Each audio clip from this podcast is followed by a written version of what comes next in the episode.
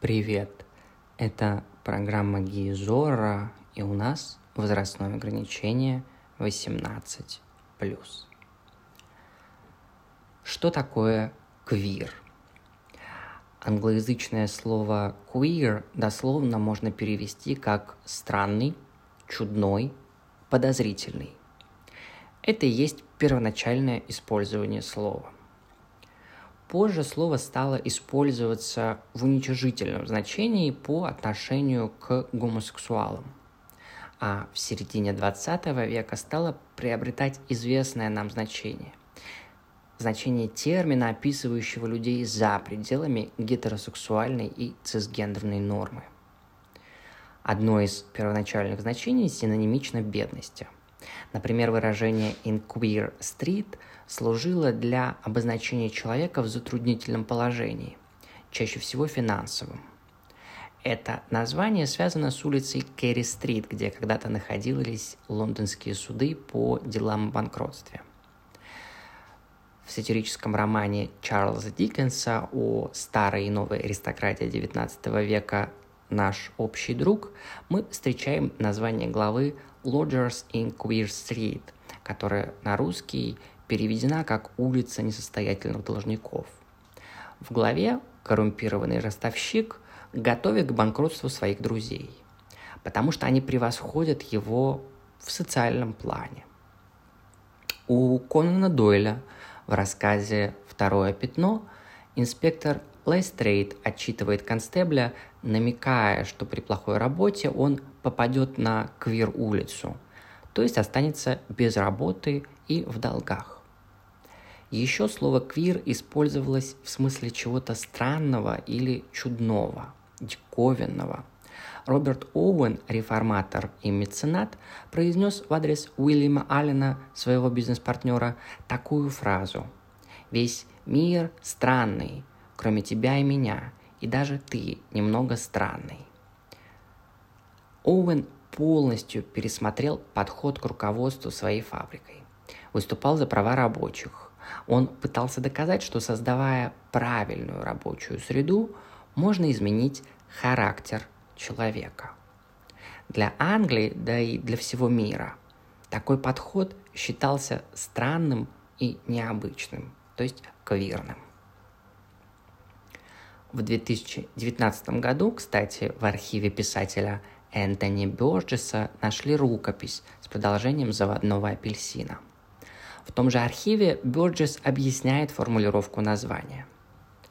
В 1945 году, когда я вернулся из армии, я услышал, как 80-летний Кокни в лондонском пабе сказал, что кто-то был таким же квиром, как заводной апельсин.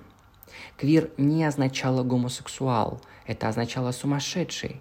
Почти 20 лет я хотел это использовать в качестве заглавия к чему-нибудь. Кокни, к слову, это лондонец средних и низших слоев населения, да и учитывая его возраст, порядка 80 лет, вряд ли он говорил так о гомосексуальности.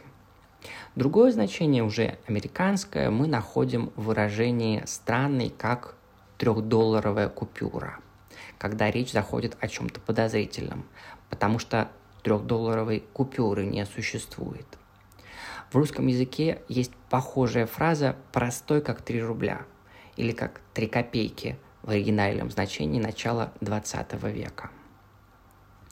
Самое раннее использование слова «квир» как оскорбление относят к 1894 году.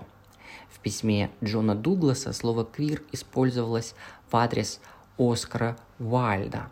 Он так мстил, как вы знаете, за отношения с его сыном. Слово «квир» быстро стало ассоциироваться с гомосексуальным поведением.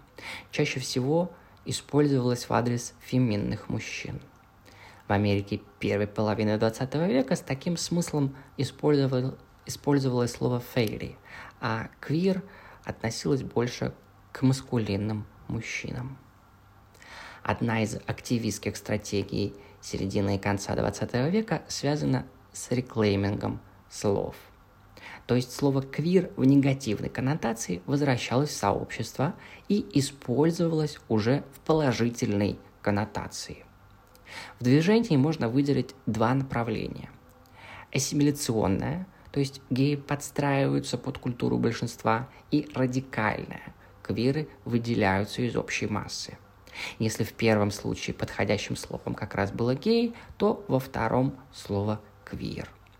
В российском контексте что-то похожее происходит со словом «пидор», когда некоторые исследователи и активисты пытаются отвоевать это слово. Но если квир гендерно-нейтрально, то со словом «пидор» здесь возникают сложности. Одним из вариантов перевода даже предлагалось «чмо», но оно не имеет такого отношения к сексуальности. С 1980-х годов слово «квир» отвоевывалось гей-лесбийским движением. Тогда появились и организация Queer Nation, и знаменитые лозунги «We are queer, we are here». Тем самым слово «квир» вышло за пределы гомосексуальности и стало означать все, что не вписывается в сексуальную и гендерную норму. Это, с одной стороны, и зонтичный термин для описания различных сексуальных и гендерных идентичностей, но и, с другой стороны, отрицание идентичности самой по себе. Квир-теория отказывается от таких бинарностей, как, например, гомосексуальность и гетеросексуальность. И речь скорее идет о спектре сексуальностей. То есть квир-теория позволяет рассматривать слово «квир» как глагол – квирить. Как писал исследователь Майкл Уорнер, мы квирим вещи, чтобы противостоять режимам нормальности, нормативным идеям, то есть как должно быть. Нам интересно не то, кто мы есть, а что мы делаем. Практика, действие становится важнее идентичности.